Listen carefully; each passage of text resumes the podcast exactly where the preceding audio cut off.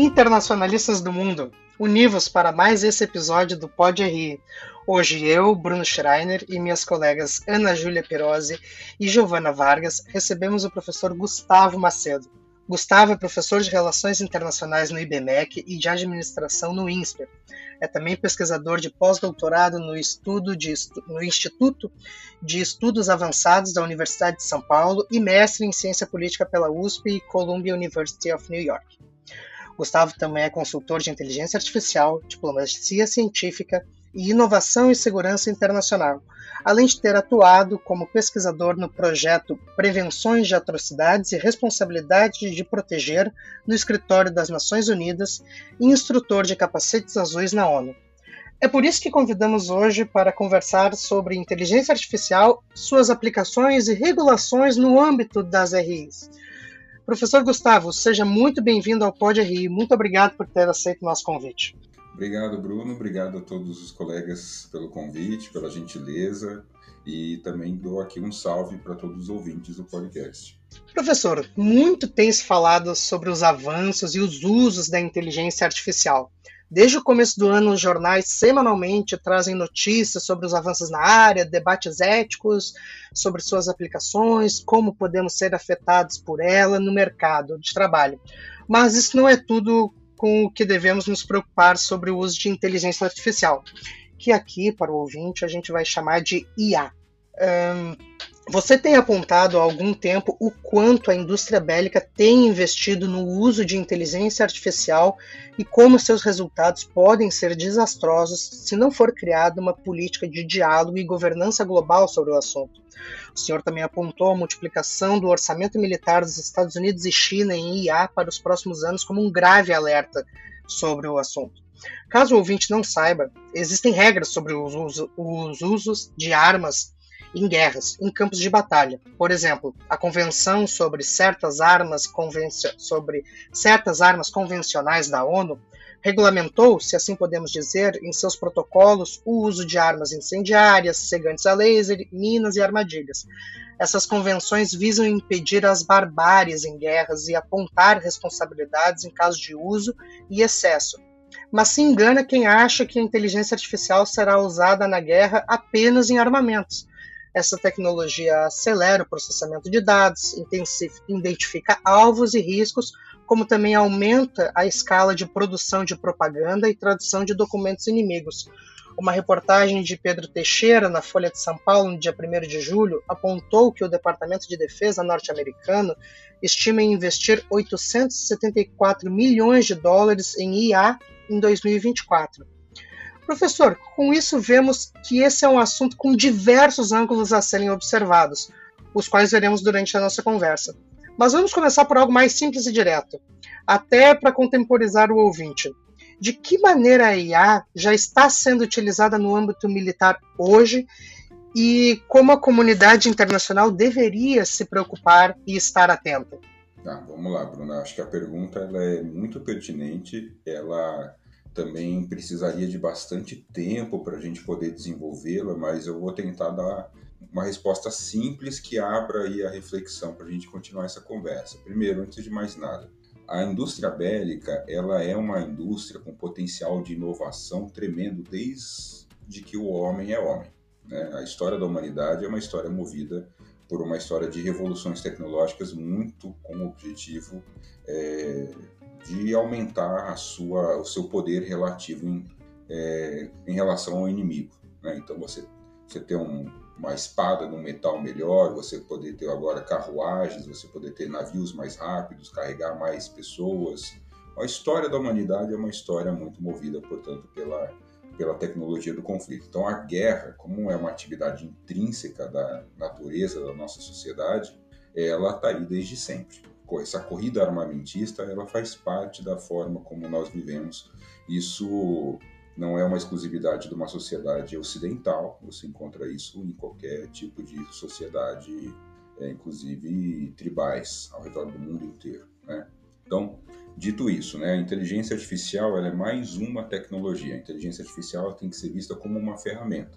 Eu sempre enfatizo isso. Uma ferramenta ela pode ser utilizada para o bem e para o mal. Né? Como um martelo você pode utilizar um martelo para você montar uma mesa, então um lugar de celebração onde você vai você vai almoçar com a sua família, você vai trabalhar, né?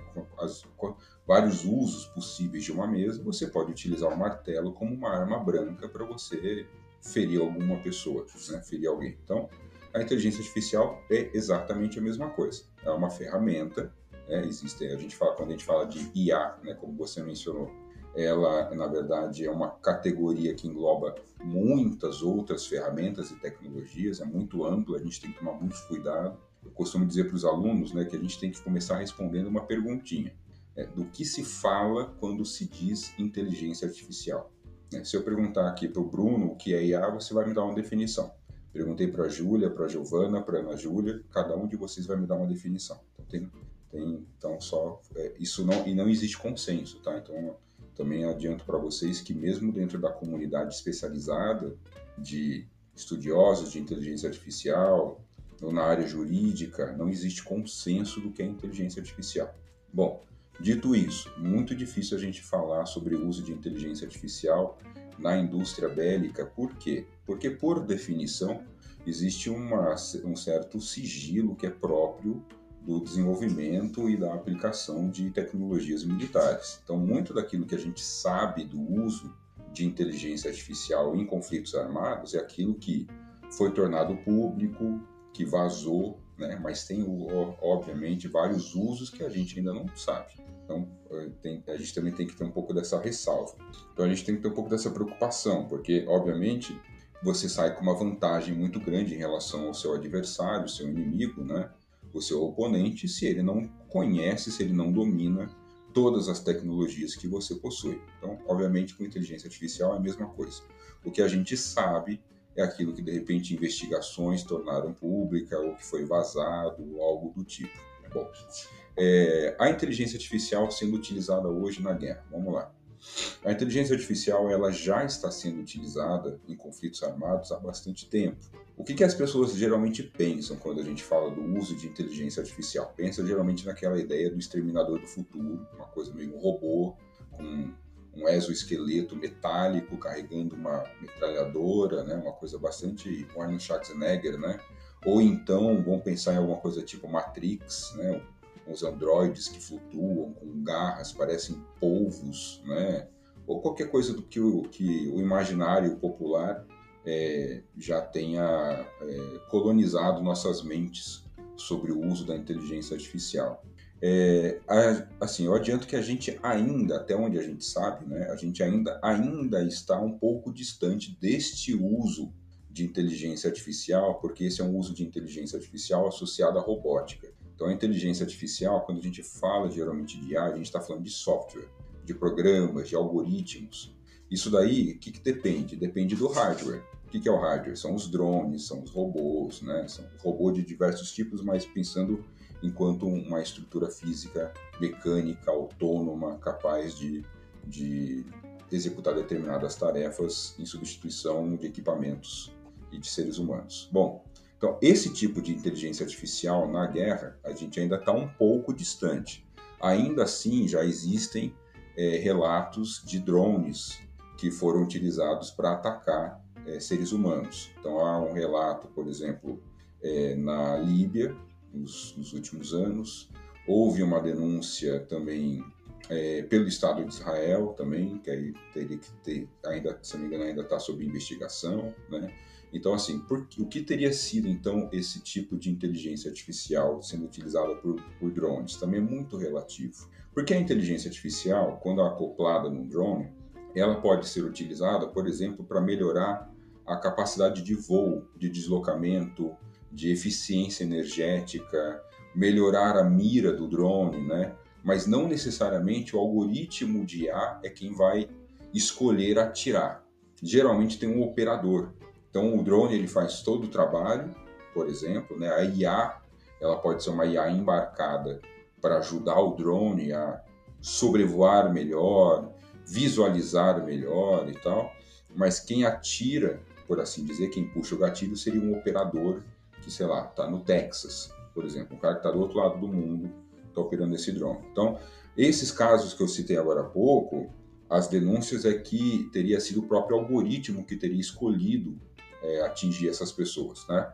E no caso da Líbia, por exemplo, a denúncia é de que o drone ele teria, né, entre as fatalidades, teria havido inclusive crianças, né, civis, né, que por definição do direito internacional elas são alvos é, não legítimos. Bom, então, e esse é um tipo de uso de inteligência artificial, mas existem outros, como por exemplo, quando vocês estão utilizando, nós todos, nós todos estamos no nosso dia a dia utilizando redes sociais, utilizando Google Maps, Waze, né? Tem uma inteligência artificial embarcada nesses programas. Então, é uma forma, se você quiser, direta ou indireta, de você falar também do uso da inteligência artificial no nosso cotidiano. Então, por exemplo, você utilizar a inteligência artificial hoje num conflito como a Rússia com a Ucrânia, a IA ela está sendo utilizada, por exemplo, na leitura de mapas, leitura de terreno, na identificação de, de alvos, é, aumento da capacidade de análise de determinadas informações que chegam via satélite. Então, a IA, na verdade, ela está embutida em quase todas as atividades tecnológicas. O que a gente tem, o que a gente tem discutido são as camadas até que ponto, até qual das camadas a gente vai aceitar usar a IA em conflitos armados, por exemplo. Então essa é a discussão. Tá? E aí, caminhando para responder para você a segunda parte da sua pergunta, né, como deveria ser utilizado? Bom, primeiro, antes de mais nada, eu acho que não deveria ser utilizado nunca, não só a inteligência artificial, como nenhum tipo de armamento. Né? Acho que a atividade bélica, embora ela seja uma parte constituinte da nossa história enquanto sociedade, eu acho que a gente é bastante capaz de tentar resolver as coisas por via do diálogo, né? E a gente sabe que existem vários interesses por trás de conflitos armados, né? Que muitas vezes estão muito distante de quem de fato está no terreno, esses interesses. Então, antes de mais nada, totalmente contrário ao conflito armado de qualquer tipo.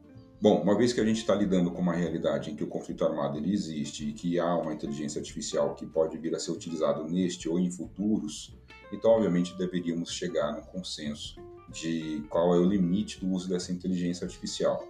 E eu acredito que isso seja uma combinação entre um regime de governança global, que pode ser liderado hoje pela Organização das Nações Unidas, pela ONU, mas que também pode incluir, por exemplo, é, estruturas de governança regional. A OTAN deveria ter, a União Europeia deveria ter, aqui na América Latina, na Ásia, a União Africana. Então, deveríamos ter, então, talvez uma, uma combinação, quando a gente fala de uma governança global e uma governança regional também, eu acho que para a gente não perder um pouco da, da, da, autonomia de decisão regional, porque existe uma diferença né, entre, os, entre as regiões, combinado, a governança combinada com a regulação.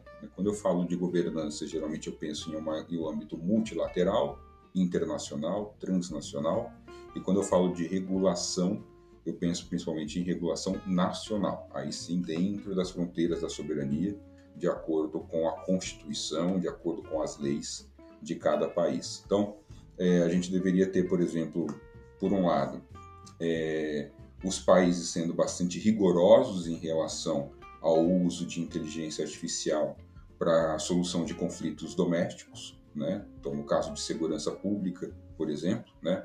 Já que o Brasil quer utilizar a inteligência artificial, por exemplo, para resolver problemas de segurança pública, é, pode ser de repente um uso preventivo, mas não no uso ostensivo. A gente tem que se perguntar sobre isso, né? Questões de discriminação racial e todos esses outros temas que acabam vindo junto. E, como eu falei, né? É, uma tentativa de acordo, de, de diálogo para a inteligência artificial não ser utilizada no âmbito internacional, pensando que a inteligência artificial ela pode significar uma grande desigualdade de recursos entre alguns países e inclusive com o potencial de se tornar o que a gente chama de uma nova arma de destruição em massa, porque ela tem um grande potencial a depender do tipo de uso que ela que, do qual foi feito dela. Certo. É, e professor, qual seria o fórum mais adequado para se debater e regulamentar esse assunto? É a ONU que precisa fazer isso ou seria outra instituição? Ana, eu acho que é a ONU, quando a gente fala de governança global, eu acredito ainda que seja a ONU. A ONU ela ainda é, tem essa legitimidade, na verdade a ONU já tem né, um fórum de regulação do que a gente chama de armas letais autônomas, né, que em inglês a gente usa a sigla LAWS, né, L-A-W-S, quem quiser procurar. Já existe né, um fórum multilateral da ONU que discute armas letais autônomas, ou mais popularmente a gente chama de robôs assassinos, né, os killer robots. Né? Então a ONU ela já tem há alguns anos. Ah, essa é a boa notícia. A má notícia é que o fórum avançou muito pouco. Existe pouco consenso dentro do fórum com relação à incorporação dessas regras de, de regulação e governança de inteligência artificial. Então, eu acho assim que neste momento em que a gente tem muito pouco ou quase nada, é uma terra sem lei ainda, eu acho que as, todas as iniciativas são muito bem-vindas. É preciso que haja essa discussão na ONU, mas essa discussão ela também pode ser regional, né? então isso pode extrapolar. Então, no caso aqui nosso da América Latina, poderia também ser uma discussão feita dentro da, do âmbito da OEA, Organização dos Estados Americanos. Né? E, de novo, quando a gente fala de regulação, eu acredito que Brasília deveria regular o uso de IA no Brasil. É, eu fiz essa pergunta, mas aproveitar também um pouco da sua experiência, né, como oficial da ONU na prevenção de atrocidades e responsabilidade de proteger. É, mas como que a ONU, a ONU deveria agir para impedir que os estados, principalmente os seus membros, utilizassem e utilizem a IA de forma indevida e ameaçadora? Agora na questão de para impedir mesmo. Olha, Ana, a, a sua pergunta ela tem uma, uma, uma colocação importante que precisa também ser vista com, com atenção, né? A ONU ela não tem poder né, de impedir um país de utilizar a inteligência artificial se a gente reconhece que existem diferentes capacidades entre os países membros da ONU. Se você for, por exemplo, para Conselho de Segurança, você tem lá o P5, né? Estados Unidos, Reino Unido, França, Rússia e China, é, dificilmente você consegue impor alguma coisa sobre eles, porque eles têm poder de veto dentro do Conselho de Segurança, estão entre as principais potências militares, então eles têm grande interesse em produzir, comercializar e utilizar inteligência artificial para obtenção dos seus objetivos. É... E você tem outros países que também são igualmente poderosos que dificilmente você conseguiria convencê-los através de algum tipo de constrangimento, talvez. Ou, né? A ONU não tem, como a gente começa, a gente costuma dizer, né? as organizações internacionais não possuem dentes. Somente você obriga um país a fazer qualquer coisa. Isso não quer dizer que não haja alguma janela de oportunidade. Se houver uma decisão coletiva, né, a gente cria, portanto, uma pressão é, e um custo político muito grande para que os países abandonem esse tipo de tecnologia. Existem muitas experiências de que, como vocês mesmos mencionaram aí, né, tratados internacionais para gestão de determinados tipos de, de armamentos, é, mas existe também o tempo todo os países é, furando, né, ou simplesmente passando por cima desses, desses tratados. Alguns simplesmente não assinam determinados tratados, né, e outros assinam e eventualmente acabam abandonando e fazendo uso do armamento do mesmo, da mesma forma. Né obviamente que não de maneira explícita. Então, eu acho assim, é, como é, como, então voltando para a sua pergunta, então, como que a ONU pode fazer? Eu, eu, eu né, se você me permite, talvez eu colocaria uma a palavra, né, como é que a, ONU pode fazer para dificultar né, que os países utilizem é, inteligência artificial em conflitos? Então, primeiro, ajudar na conscientização, na disseminação dessa discussão. Então, a ONU ela tem vários, várias agências que podem auxiliar. A gente está falando aí da Unesco, Unicef, é, são várias né, as agências que a ONU pode utilizar para demonstrar o prejuízo né, que a inteligência artificial pode trazer para conflitos armados. Então, primeiro, conscientização da população, trabalho de conscientização junto às autoridades nacionais, né, criar fóruns de debate. E quando eu falo criar fóruns de debate, é reunir, convidar Estados-membros, tanto na figura dos seus representantes oficiais, quanto na figura dos seus representantes enquanto sociedade civil. Então, a ONU fazer, criar um espaço, um fórum de discussão e convidar pesquisadores, ONGs, partidos, mídia, né, para participar desse tipo de discussão, porque a gente sabe que essa é a maneira mais eficaz. Simplesmente fazer um tratado ser assinado um tratado que tem pouca adesão a partir da opinião pública, eu acho que a gente corre o risco de ver esse tratado cair num desuso é, muito rápido. Bom, professor.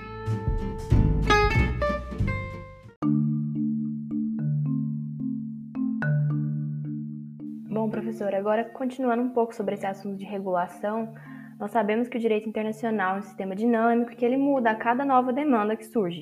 Nessa temporada mesmo, a gente gravou um episódio com a Jaqueline Pigato, que conversamos sobre a regulação das mídias sociais e como isso impacta tanto democracias quanto o sistema internacional como um todo. Não podemos descartar que a IA é uma nova demanda que preocupa em vários aspectos e que o direito internacional carece de regras sobre o controle dessa nova ferramenta. E sabemos que o senhor é um dos defensores da regulação dessa nova tecnologia no mundo. Como é, se deve iniciar essa nova fase de regulação a partir dos princípios do direito internacional e como a participação civil é importante nessa pauta? Então, é, Giovana, a sua pergunta também é bastante importante porque ela é, reconhece a importância da participação de todos os atores políticos que estão envolvidos, que podem estar diretamente envolvidos na regulação de inteligência artificial. E aí aqui eu estou falando de inteligência artificial para além do uso bélico na área de segurança e defesa. Né? Então, como que tem que ser regulado? Bom, tem que ser regulado em âmbito nacional, de acordo com as leis, cada país tem que seguir suas leis, seu rito democrático, o seu rito jurídico, né, de consulta, quem são os legisladores, os, os indivíduos, os partidos, os grupos que compõem o governo. Então, caso brasileiro, por exemplo, para a gente ficar pousar num caso mais próximo da nossa realidade, então a gente precisa avançar num consenso junto ao Congresso, né? A gente fala a Câmara dos Deputados, o Senado, eles têm que avançar nessa discussão, é, tem que convidar setores da sociedade é, brasileira para participar desse debate. Então a gente está falando aqui o empresariado, né, a iniciativa privada. Por quê? Porque uma boa parte dessa dessa tecnologia vai ser utilizada, desenvolvida, operacionalizada pelo setor privado. Então, o empresariado ele tem que ser ouvido, ele tem que participar da elaboração, ele tem que dizer, olha, eu tenho determinadas dificuldades, eu preciso tenho determinadas inseguranças jurídicas que eu preciso que essa legislação é, me proteja, né? A gente tem que correr o risco também para que a gente de, escolha um modelo de regulação que não sufoque o potencial de inovação. Então, de repente, a gente começa a proibir o uso de inteligência artificial à torta e à direita e você acaba sufocando qualquer tentativa de inovação por parte da indústria, do comércio. Isso traz um, uma estagnação econômica é, indesejada né, para o país. E, ao mesmo tempo, você precisa envolver, como eu falei, sociedade civil de modo geral.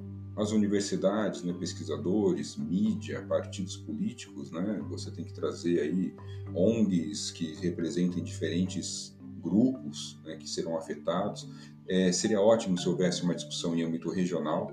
A gente costuma fazer, pelo menos no caso brasileiro, né, uma discussão muito concentrada na região sudeste, por uma questão de concentração dos polos de desenvolvimento e tecnologia e inovação mas a IA ela vai afetar todas as pessoas no sul, nordeste, norte, centro-oeste, agropecuária, todo mundo vai ser afetado por isso. Então, eu imagino que deveria começar, portanto, ali em Brasília, um projeto de lei, um, uma, um diálogo conjunto entre legislativo, executivo e judiciário, porque é, não adianta a gente também passar um projeto de lei, tem várias, no caso brasileiro, existem várias PLs, né, projetos de lei de regulação de inteligência artificial. É, e não adianta muito a gente avançar com uma PL que ela possa, de, pelo menos no papel, parecer é, muito bem acabada, se depois você não combinou, não negociou com o executivo, por exemplo, que é quem vai ter que criar a chamada autoridade competente. De repente, uma autoridade nacional de inteligência artificial provavelmente é uma, é uma, talvez seja um dos nomes que ela possa, possa adotar. E aí você também precisa, né, você, é bom também você convidar para essa discussão juristas, porque eventualmente no caso de um litígio, no caso de uma, de um, uma disputa jurídica, é, eles vão precisar julgar, interpretar a lei, então ver como é que ela se dá dentro do, ordenamento jurídico brasileiro em relação, por exemplo, à LGPD, né, a Lei Geral de Proteção de Dados, de, como vocês mencionaram, regulação de plataformas digitais, é, Constituição, né, se isso não fere a Constituição, algumas cláusulas. Né? É um, é um debate muito complexo porque a inteligência artificial é um tema muito complexo. Ela tá, ela vai afetar todos nós, já está afetando. Né? O ponto é esse. O, precisa de regulação. Né? Então, a regulação ela tem que ser bem feita, mas ela precisa ocorrer porque neste momento nós não temos uma regulação. Isso é muito perigoso para todos nós. Queria pegar um ponto, justamente isso que o senhor citou sobre a regulação interna interferindo no debate externo, que eu puxo report da reportagem que nós citamos anteriormente, de Pedro Teixeira, que trazia que empresários do ramo da IA têm afirmado a parlamentares americanos que precisam aprovar uma regulação da tecnologia, mas que é necessário cuidar para evitar regras que atrapalhem com a concorrência da China. E justamente por a gente estar tá tratando de um assunto em que, com, por óbvio, tanto as empresas quanto os estados investem e desenvolvem suas tecnologias sigilosamente, é, a gente pode vir a ter um novo. Frequentemente, quando eu vejo essa discussão, eu resgato aquele dilema da segurança das relações da, de, de RI, que o Estado A se arma com medo do B, aí o B se arma com medo do A, só que agora a gente está falando novamente sobre uma tecnologia de, de potencial é, bélico, mas não somente, que a gente precisa de regulação interna, só que a regulação interna pode interferir na externa. Não, não é bem uma pergunta, mas eu queria muito ouvir o, o senhor sobre esse, esse âmbito que essas duas são as duas principais potências hoje que nós temos nos Estados Unidos e a China não possuem uma regulação interna sobre IA, mas pelo menos me parece que é, parlamentares e empresários americanos reconhecem que precisam, mas que essa regulação pode criar amarras com, diante de um concorrente. É, Bruno, tem, tem uma diferença muito grande, eu acho que eu concordo com você. Acho que a gente está vivenciando, já estamos vivenciando essa corrida. É, tem muitas pessoas que chamam dessa nova guerra fria entre Estados Unidos e China, e a inteligência artificial é uma das dimensões dessa corrida tecnológica, que é uma corrida justamente né, nos termos das relações internacionais por poder. Né, dizendo, reconhecendo que a inteligência artificial ela tem um potencial não apenas bélico, mas obviamente econômico né, e, e de impacto social absurdos. É, Estados Unidos e China já estão à frente no debate doméstico de regulação de inteligência artificial. No mundo, os, os norte-americanos são o país que possui mais leis que regulam inteligência artificial. São, então, isso é uma, é uma informação importante que a gente precisa manter em mente, tá? Porque pessoal a gente fala assim, ah, mas é, é, regulação ela é contrária à inovação. Não é mentira. Né? A regulação ela vem para trazer segurança jurídica. Esse é o ponto. Então, muitos países, né, ou muitas empresas dentro desses países, elas clamam por regulação porque a, a regulação ela traz segurança jurídica. Ela diz para a empresa o que a empresa pode e não pode fazer. Uma empresa que de repente começa a atuar num país que, onde não há regulação, daqui pouco tempo pode surgir uma nova lei que pode dizer, olha, o que você está fazendo é proibido, você vai ter que arcar com as consequências disso, ou então ela já fez um grande investimento de modelo de negócio, de infraestrutura, e de repente todo aquele investimento que ela fez passa a ser de alguma forma proibido. A atividade, então, é, muitas empresas não atuam economicamente em determinadas regiões se não houver alguma segurança jurídica, porque é um risco muito grande. Então, os Estados Unidos são um país que possui mais leis que regulam a inteligência artificial, mas são leis no âmbito estadual. A gente tem que lembrar que os norte-americanos eles possuem uma estrutura de governo diferente do caso brasileiro, né? eles têm uma, uma distribuição de governo federativo em que os estados, 50 estados norte-americanos, eles têm uma autonomia muito grande em relação ao Washington. E os estados eles também têm uma, é, um poder de barganha né, e de competição também entre eles, justamente para tentar atrair a indústria tecnológica. Né? Então você tem lá o estado de Washington, que fica no extremo noroeste né, dos Estados Unidos, tem, tem leis estaduais de regulação de inteligência artificial. Vamos pensar que, por exemplo, lá onde está a Amazon, o estado da Califórnia é o estado norte-americano que mais possui leis de regulação de inteligência artificial, é o Vale do Silício, onde está o grupo Meta. Você tem outros estados, tá bom? Ao redor do, dos Estados Unidos que também possuem regulação de inteligência artificial. Então, uma forma de proteger a indústria e dizer, olha, você pode fazer isso, isso daqui você não pode fazer. Existe um debate agora no âmbito nacional nos Estados Unidos que é para aprovação de uma lei nacional. Então, o que a gente tem são leis estaduais. Agora a gente quer uma lei nacional de regulação de inteligência artificial que está sendo conduzido pela Casa Branca. Então, isso está tá avançando, avançando rápido dentro dos Estados Unidos.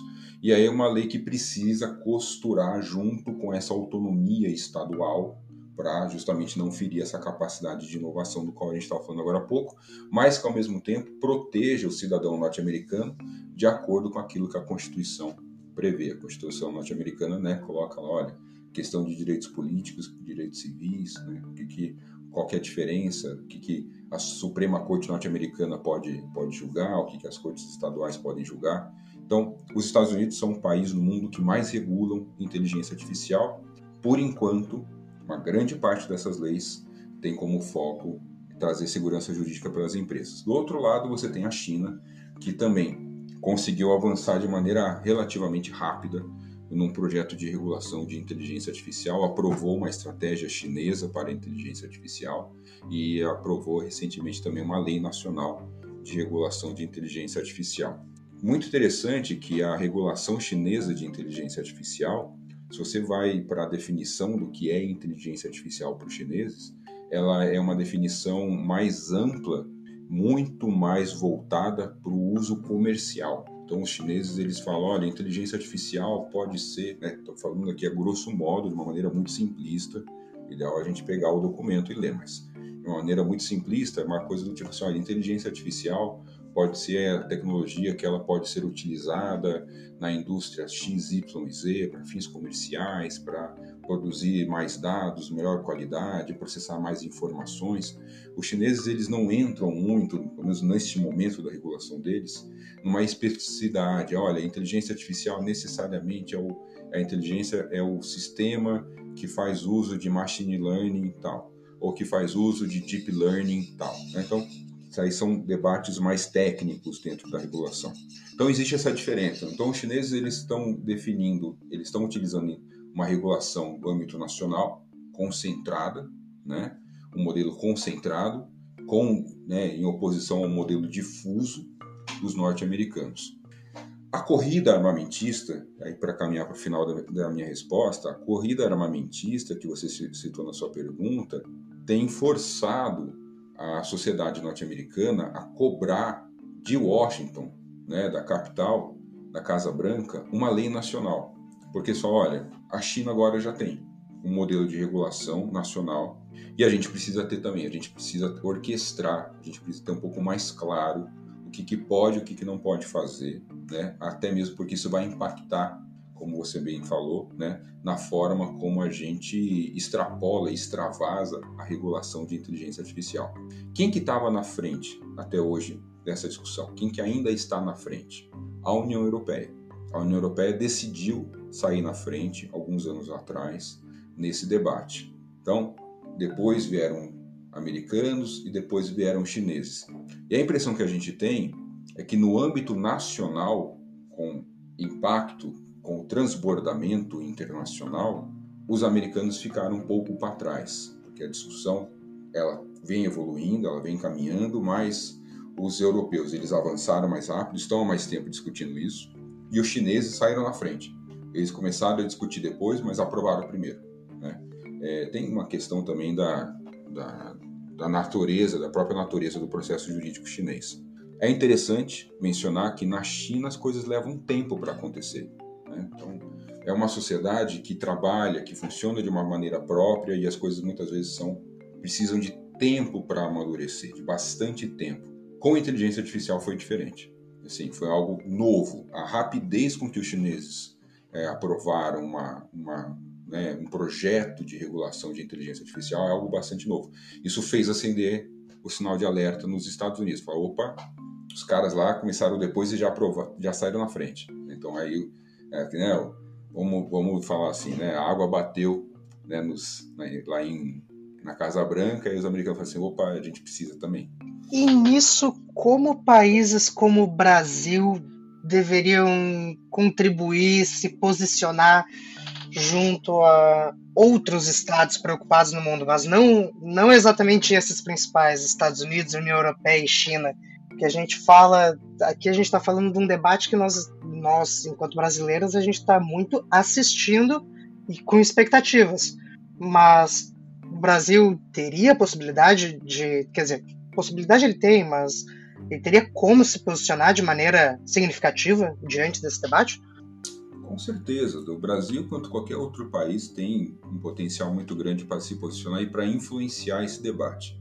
O que precisa ocorrer, no caso brasileiro, é uma discussão corajosa né, e transparente entre nós, entre tomadores de decisão, para a gente ter um projeto de país. O que falta para o Brasil é um projeto de país, é um projeto de política de Estado, não é política de governo. Quando a gente está falando de transformação digital, de soberania digital, a gente está falando, portanto, de um projeto de país. A gente precisa saber até que ponto e em que setores o Brasil ele pretende incentivar a inovação tecnológica. O que diz respeito à corrida de inteligência artificial, o Brasil já ficou para trás. Então, o Brasil ele já escolheu, escolheu nos últimos anos, né, é, não ser produtor de inteligência artificial. Então, é por isso que a gente fala muito de um, do chamado neocolonialismo digital. O Brasil decidiu né, não ser produtor e ser consumidor de tecnologia de inteligência artificial. Obviamente que eu estou falando aqui no âmbito muito geral. Existem empresas, existem centros que estão trabalhando na produção de tecnologia de inteligência artificial, mas a gente tem que reconhecer que a capacidade de geração de novos conhecimentos nessa área está muito aquém daquilo que, que países como Estados Unidos, China, Israel, Índia, União Europeia têm. Então, assim, a capacidade de produção, de inovação, de, de patentes na indústria né, e, nas universidades desses países assim, é alguma coisa absurda que nós brasileiros ficamos parando. E quando é que a gente decidiu isso? Tá? A gente decidiu isso quando a gente decidiu não inovar, não reformar a nossa política econômica, quando a gente decidiu não atrasar uma reforma tributária, não investir em novos setores na área de tecnologia. A gente decidiu abandonar nossas universidades, a gente decidiu precarizar, sucatear as universidades, a gente decidiu pagar mal nossos pesquisadores, uma bolsa ridícula, né? Ridícula em que sentido? Porque você não consegue sobreviver no Brasil sendo já um adulto entre seus 20 a 30 e poucos anos com o valor de uma bolsa de iniciação científica, de mestrado, de doutorado e até de pós-doutorado, dependendo se você já tem uma família, né? Você você vai ser um pós-doutor depois dos 30 anos, você, sei lá, você quer casar, quer ter filhos, você quer ter um, comprar uma casa, tá? como é que você faz isso? Até o início deste ano, janeiro deste ano, uma bolsa de pós-doutorado, tá? ela, o valor de uma bolsa do CNPq de pós-doutorado era R$ 4.100. Pós-doutor, quer dizer, uma pessoa que está aí há que, 12, 13 anos estudando, né? uma pesquisa pós-doutorado não é qualquer pessoa que vai fazer, geralmente é um pesquisador de ponta, receber um salário de R$ 4.100 que não tem décimo terceiro, que não tem plano de saúde, que não tem recolhimento do INSS, não conta como tempo de serviço, né? É, é, aquela máxima assim, quem que vai escolher ser professor, quem que vai escolher ser pesquisador num país que não valoriza, né, que sucateia? Ninguém, né? Então qualquer estágio aí depois de algum tempo você ganha mais do que um pós-doutor, né? Então assim, isso é, você sai empregado, você faz um, uma conta, você eu vou trabalhar com carteira assinada, eu vou abrir uma MEI que paga muito mais do que se eu fazer, tentar viver de bolsa no Brasil, né? Inclusive para depois você se formar e não ter onde trabalhar. Então, eu vou fazer o quê? Eu, eu, me formo num determinado curso, faço mestrado, faço doutorado, não tem, não tem trabalho, não tem posto de aí trabalho. Migra para a empresa nos Estados Unidos para trabalhar. Agora, então aí o que, que a gente está fazendo? A gente está exportando cérebro, a gente está treinando os caras aqui nas, em boas universidades, com dinheiro público brasileiro, para depois mandar esse cara para trabalhar numa indústria privada lá fora. Não tem problema se a pessoa escolhe fazer isso por conta própria, mas tem gente que não tem nem escolha. É uma questão de sobrevivência, entendeu? Então tem, tem toda uma questão que a gente tem que fazer de uma reforma educacional, uma reforma na área da pesquisa, publicações e assim incentivo né, para manutenção. É, a gente está muito atrasado. O Brasil, como a gente costuma dizer, né, o Brasil ele não perde oportunidade de perder oportunidade. O Brasil é um país, né? Uma outra frase também que ajuda muito a entender o Brasil é que o subdesenvolvimento no Brasil é um projeto, né? não, é um, não é um acidente. Então, dito isso, tá? É, o Brasil ele escolheu ser consumidor e não produtor de inteligência artificial. Então ele tem que se posicionar no mundo como consumidor, um grande consumidor, um grande mercado consumidor, que talvez tenha né, inspiração, aspirações né, de produtor. Ah, mas Gustavo, é, você, como é que a gente sabe? Tem que consultar a sociedade. Assim, é, a gente vai discutir a regulação né, a gente vai discutir um modelo de país, um projeto de país, a gente tem que consultar as pessoas, tem que consultar as empresas, consultar os pesquisadores, consultar os partidos, consultar a opinião pública, consultar. Você tem que consultar. Né? A gente tem, é um trabalho contínuo de consulta. Né? Neste momento, né, neste momento, infelizmente, é, ou felizmente, foi uma, é o, é o caso em que nós nos encontramos agora, a gente é muito mais consumidor do que produtor. Então a gente tem um poder muito grande, porque é uma população que, embora ainda exista uma exclusão digital significativa no Brasil e uh, muitas pessoas ainda não têm acesso à internet de qualidade, um serviço de qualidade digital, ainda assim é um grande mercado consumidor de produtos e serviços digitais. Né? A gente está falando aí na casa de muitos milhões de brasileiros. É, é um país que tem uma soberania digital muito fragilizada. Se eu pegar, por exemplo, nós estamos aqui em quatro pessoas conversando, tá? Eu conheci vocês hoje, não conheço vocês pessoalmente, imagino que vocês têm o celular de vocês e imagino que no celular de vocês vocês devem ter vários aplicativos, tá? Se eu pegar o celular de vocês e pedir para dar uma olhada no celular de vocês, provavelmente eu vou encontrar aplicativos de países do mundo inteiro. Vocês devem ter Instagram, vocês devem ter WhatsApp, vocês talvez tenham o Facebook, né? É, sei lá. É, então vocês vão, talvez vocês tenham agora o Fred, né? Tal. É só para ficar nesse, tá? O Google, tá? Da onde que é? Estados Unidos, ok. Talvez vocês tenham o que? O TikTok. Da onde que é? Chinês. Tem gente que tem o que? O Telegram. Da onde que é? Ah, é britânico. E assim por diante. O que, que é o celular do brasileiro hoje? O celular do brasileiro hoje é a materialização dessa corrida tecnológica. Né? Se você for para os Estados Unidos, tem estados que proíbem o TikTok, porque é uma questão de soberania digital. Se você for para a China, você consegue acessar determinados aplicativos apenas com VPN. Por quê? Porque é uma questão de soberania digital. Se for para a Rússia, se você for para a Índia, é a mesma coisa. E o Brasil? O Brasil é terra sem lei. O celular de vocês é terra sem lei. Entendeu? Por quê? Porque existe uma insegurança digital. Existe uma falta de soberania, existe uma colonização digital. O celular de vocês, nosso celular, né, é a materialização da colonização digital. E o que, que o celular de vocês está fazendo o tempo todo? Gerando dado. Gerando dado, gerando dado, gerando dado. Todo, a cada segundo, esses aplicativos estão minerando dados de vocês. E para onde é que está indo esse dado? Está indo para os Estados Unidos, está indo para a Índia, está indo para a China, está indo para a Rússia. Então, a minha pergunta é: quantos dos aplicativos que vocês têm no celular é brasileiro? Quantos desses dados que vocês têm aí estão ficando em servidores brasileiros exclusivamente de empresas brasileiras? Então, somos consumidores. Tá? Somos consumidores. Enquanto consumidores, precisamos então nos posicionar enquanto tal. Eu costumo dizer que o, o, o cliente tem sempre razão. Então a gente pode negociar enquanto tal. Então, a gente tem que se posicionar enquanto tal. Né? O Brasil ele é um representante muito importante do movimento dos não alinhados, dos, do movimento dos países em desenvolvimento, né? É, e o Brasil ele tem voz. O Brasil ele precisa então, se é isso, se é essa qualidade, eu estou enfatizando o caso brasileiro, que nós somos brasileiros, né? Mas isso é uma realidade da maior parte da população do mundo. O que eu acabei de descrever aqui, a maior parte da população do mundo está na mesma situação que a gente a maior parte da população do mundo, dos países, tá? o Brasil pode ser um representante, o Brasil tem força para ser um representante diplomático. Junto a esses países, né, para poder levar essa demanda junto a esses fóruns de governança global, né, para se posicionar e para falar, olha, queremos direitos, queremos respeito, queremos soberania, queremos autonomia é, dentro daquilo que vocês estão fazendo no uso de inteligência artificial. Queria aproveitar, até fugindo um pouco aqui do, do nosso roteiro, mas eu gosto muito desse assunto de projeto de país e de Estado. É, uma das últimas medidas, mais recentes medidas que eu vi do governo brasileiro é tentar reverter o fechamento da Ceitec, que era uma das poucas empresas, eh, centros aqui, se eu não me engano, na América do Sul, na América, na América Latina, na América do Sul, capaz de produzir chips ou a gente nem está falando de semicondutores, mas nessa esteira tecnológica.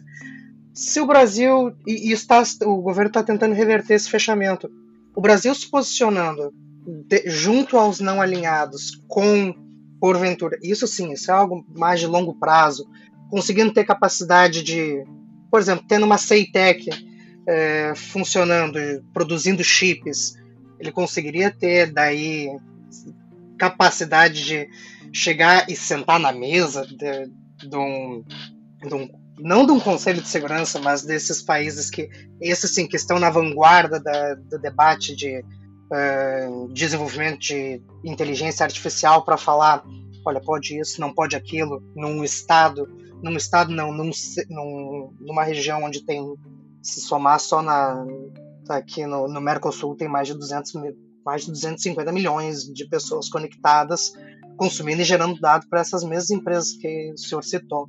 Seria uma capacidade do Estado brasileiro não recuperar esse atraso, que esse é um atraso que é justamente de um projeto de Estado que nós não que, que está em falta há algumas décadas. Mas seria uma possibilidade de reposicionar radicalmente daí o Estado?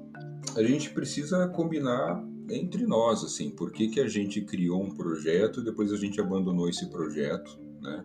É, é muito difícil você alcançar o bonde da história da tecnologia, né? porque isso são investimentos de longo prazo. Os países mais desenvolvidos na, na área tecnológica, é, eles fizeram investimentos de décadas. Né? Então, Taiwan, por exemplo, né? são investimentos de décadas, 30 décadas. Né? Então, eles pensam a longo prazo. Pensar a longo prazo num país marcado pelo populismo não funciona.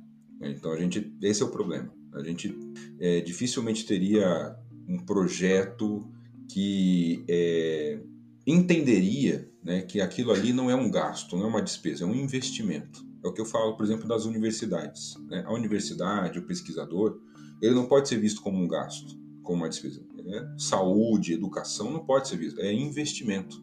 E que você vai colher dali décadas. Né? É, isso é muito complicado. Isso é muito complicado. Então, assim, eu acho que o Brasil tem um potencial tremendo. Meu Deus, a gente tem mentes brilhantes né, dentro das, das nossas universidades, todas elas. Né?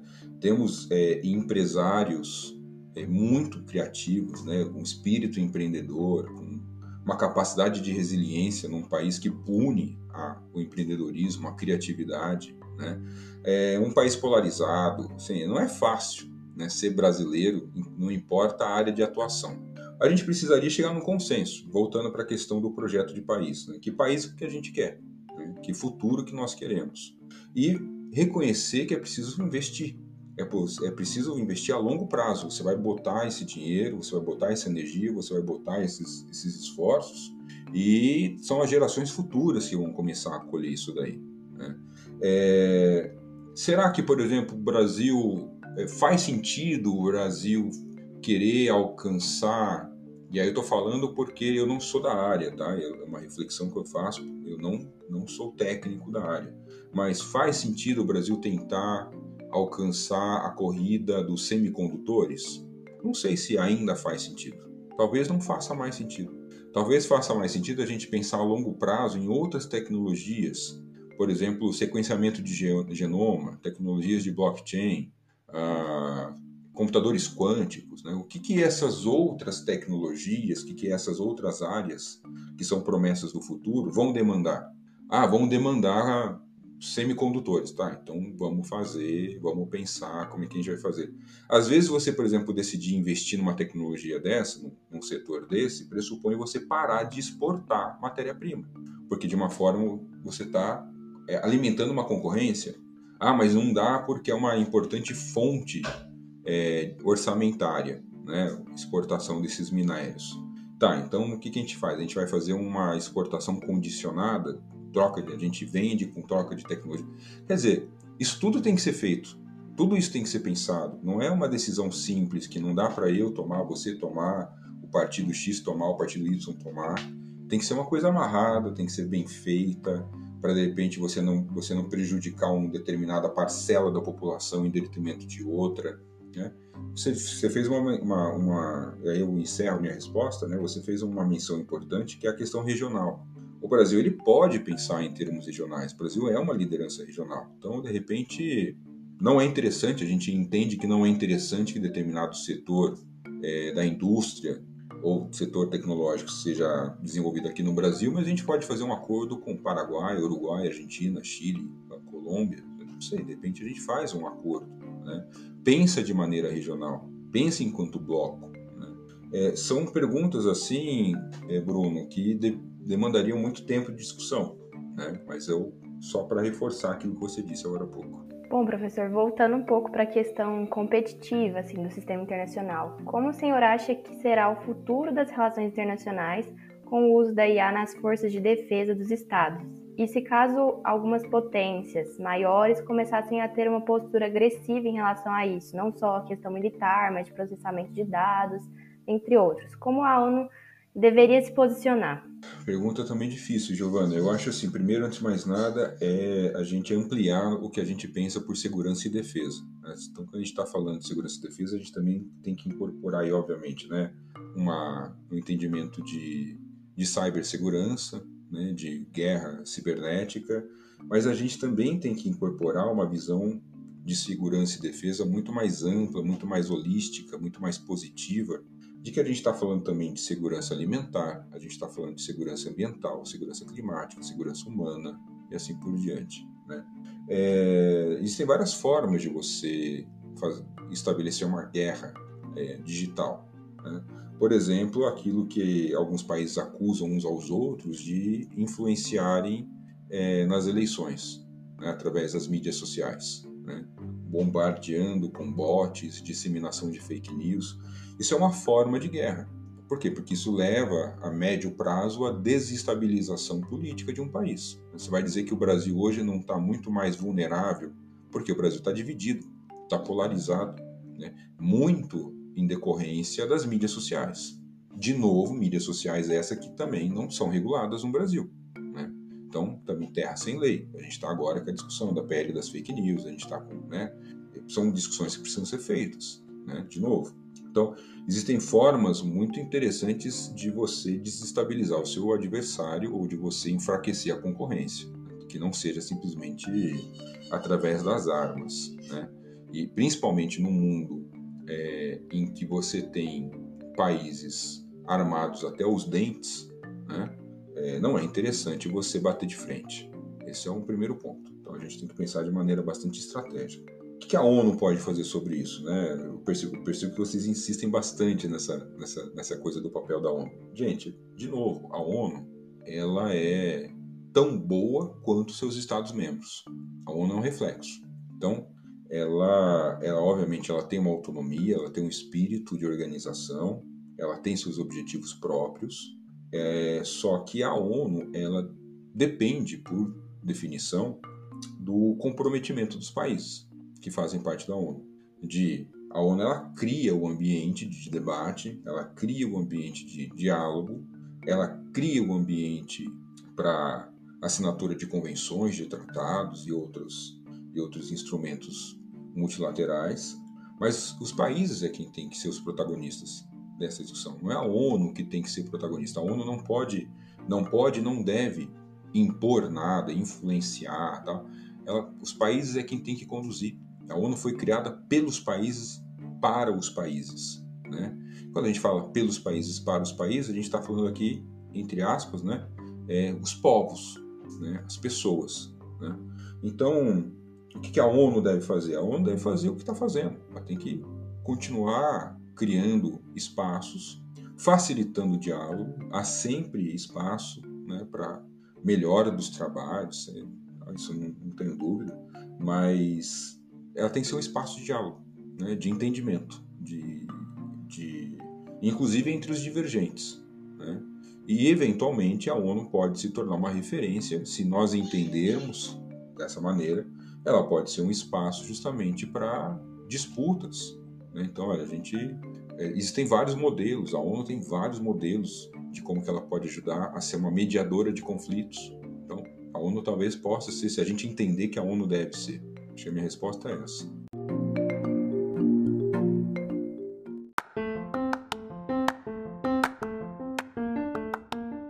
Bom, professor, agora para a pergunta da, da, do, do episódio.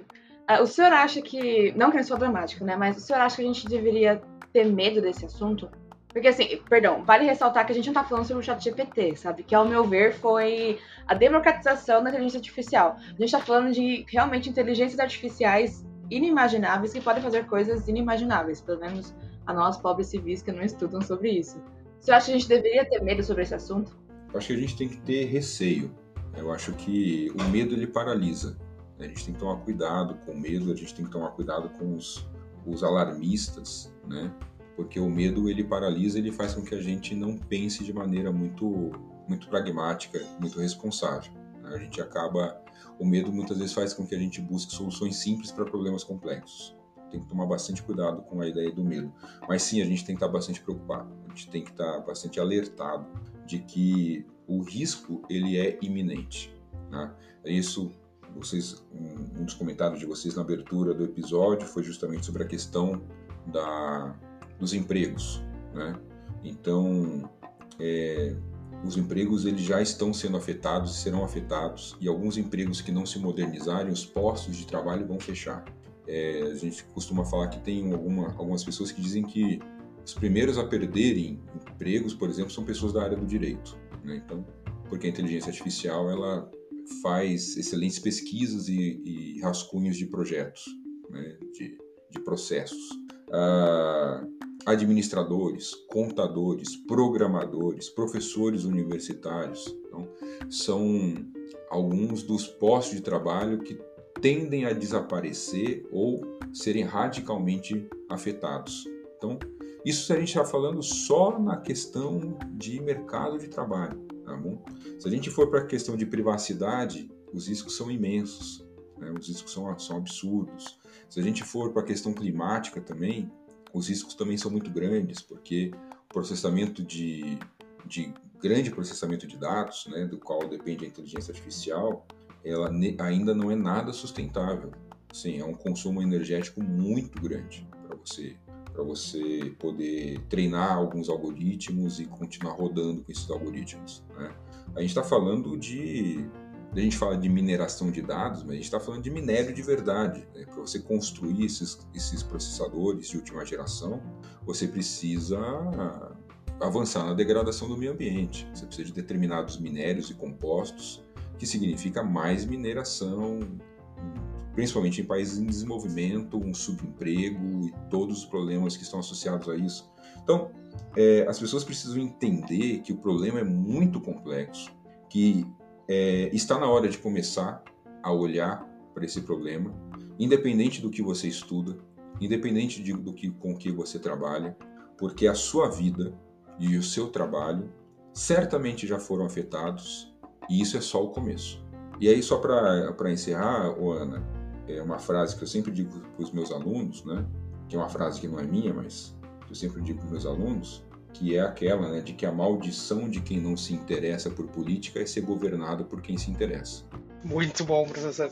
E só, então, daí, realmente, para a gente terminar com um pouquinho mais de, de otimismo, quais os benefícios que o senhor enxerga com, no uso da IA para os estados e suas respectivas estruturas, é, não somente internamente, mas também no sistema internacional como um todo o que de bom ela poderia e pode nos trazer?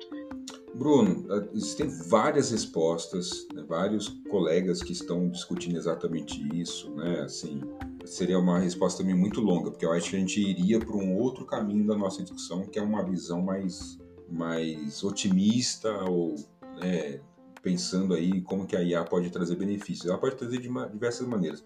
Vamos pensar, gente, que a inteligência artificial é uma capacidade de leitura, organização, processamento, interpretação de dados nunca antes visto. Então, por exemplo, a inteligência artificial ela pode ser utilizada para descoberta de tratamento de novas doenças, como por exemplo o câncer. Então, ou Parkinson, ou diabetes, ou e assim por diante, tá? Então eu, eu, mencionei, por exemplo, agora há pouco, né, que a inteligência artificial ela é um, uma ferramenta que pode ser utilizada o sequenciamento genético. Né? E aí já tem colegas dizendo, olha, que nos próximos anos nós vamos descobrir uma quantidade absurda de curas para determinadas doenças. Né? E existem projeções de que nos próximos 100 anos a expectativa de vida da população mundial, se tudo desse certo, vai aumentar exponencialmente. Tem pessoas que falam que a expectativa de vida da população mundial pode dobrar nos próximos 200 anos. Imagina assim, a expectativa de vida das pessoas passar dos 120, 150, 150 anos. Né? É, seria possível, então, com inteligência artificial associada a uma série de outras coisas, né? É, você fazer, você fazer junto com robótica, junto com nanotecnologia, você fazer órgãos sintéticos. Então, o rim, insuficiência renal, vou lá e coloco um rim novo. Né? Ah, problema cardíaco, faço um, um transplante de coração, isso aqui e tal. Então, assim, é, a inteligência artificial, ela pode ajudar a gente a resolver problemas como poluição, ajudar a encontrar modelos mais eficientes de produção energética, ela pode ajudar a gente a tentar, talvez, impedir ou talvez até mesmo reverter a situação da, das mudanças climáticas, né? Cara, e, e assim, tem várias. Né? Solução de controvérsias, né? De encontrar soluções mais interessantes no âmbito jurídico, né?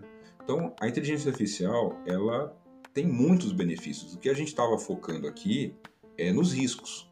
A gente poderia fazer um outro programa só sobre o potencial, sobre os benefícios que a IA pode trazer. Só para fechar também meu comentário, quando a gente está falando sobre regulação, eu vou voltar a falar aquilo que eu falei anteriormente. A regulação é importante porque ela traz segurança, porque ela traz alguma previsibilidade, ela traz participação. Né? E isso é fundamental para que todos esses benefícios que eu trouxe agora há pouco também possam ocorrer. Né? Então, é, você vai avançar nessas questões positivas da inteligência artificial se as empresas tiverem segurança para avançar. Se de repente elas não forem acusadas disso ou daquilo, se as pessoas se sentirem à vontade, confiantes e assim por diante. Então, regulação e governança é importante para impedir ou diminuir os riscos e permitir ou aumentar as chances de sucesso. Professor Gustavo Macedo, foi fantástica essa nossa conversa. Deu para ver que nós ficamos aqui mais de uma hora conversando e a gente não saiu, mal saiu da linha de, de largada desse assunto. Mas agradecemos muito é, toda a conversa e o debate que foi possível trazer aqui. E agora estendo ao senhor, é, caso tenha considerações finais, alguma última palavra, indicação, o espaço é seu. Então, primeiro eu queria agradecer de novo né, o podcast é, Pode Rir, né? Pelo convite de novo, agradecer vocês todos que, pela gentileza do convite e da conversa também. Eu, eu sempre, quando eu falo sobre o assunto, eu também reflito e, e às vezes até mudo minha, minhas opiniões. É, é um tema que exige estudo constante, então por isso que eu estou sempre aprendendo e tem algumas opiniões que eu revejo depois de algum tempo. Então, nada do que eu disse aqui é canônico, nada do que eu disse aqui é definitivo. A minha recomendação para todos vocês é a recomendação mais honesta que eu posso fazer: é desconfiem de tudo que eu disse e estudem por conta própria. Né? Tenham é, informação, procurem se informar em outras fontes com outras pessoas que estejam trabalhando sobre o assunto, para você adquirir a sua própria opinião sobre esse assunto. É, é um tema extremamente relevante que a gente vai continuar vendo na mídia, vocês vão se deparar com isso no dia a dia. E por fim, é tomar um cuidado talvez com a questão da ansiedade que o tema possa gerar. Então, tudo isso que a gente falou, às vezes gera uma ansiedade nas pessoas, do tipo, meu, vou largar tudo, é, tudo que eu estou fazendo. Não, não é assim, gente. Assim, a, a transformação ela é rápida, mas também não é imediata. Ela leva algum tempo para acontecer. Para as pessoas que estão é, cientes dessa transformação, dá muito tempo para você se preparar, para você se, para você entender o que está acontecendo. Para vocês que são principalmente da área de relações internacionais, não precisa largar o curso e fazer programação, porque inclusive daqui a pouco tem muito programador que vai estar desempregado, porque a inteligência artificial programa melhor do que muitas pessoas, ou pelo menos é a promessa é essa. O que, que é a saída? Ah, minha, minha, minha reflexão final para vocês é: o que, que é a saída? Vocês refletirem sobre se e como incorporar a inteligência artificial naquilo que você faz. Esse é o ponto. O que, que eu faço hoje que de repente a inteligência artificial pode me ajudar a fazer melhor e sobrar tempo para fazer outras coisas, trabalhar em outras tarefas ou simplesmente fazer poesia, viver melhor. Né? Então, é entender que a inteligência artificial tem que ser vista como um instrumento de empoderamento também, e não como, né, como a gente falou agora há pouco, uma, uma fonte, uma soma de todos os medos. Não, ela pode ser algo muito bom. Como eu disse, é uma ferramenta. Você pode usá-la para o bem, você pode usá-la para o mal. É isso, gente. Muito obrigado. Esse episódio contou com a participação de Ana Pirozzi, Giovana Vargas, direção de Júlia Mohamed, roteiro de Balak Jansen, Joseph e Bruno Schreiner, edição de Ailton Salvador e Gustavo Pasquetá. Muito obrigado a todos que ficaram com a gente até aqui.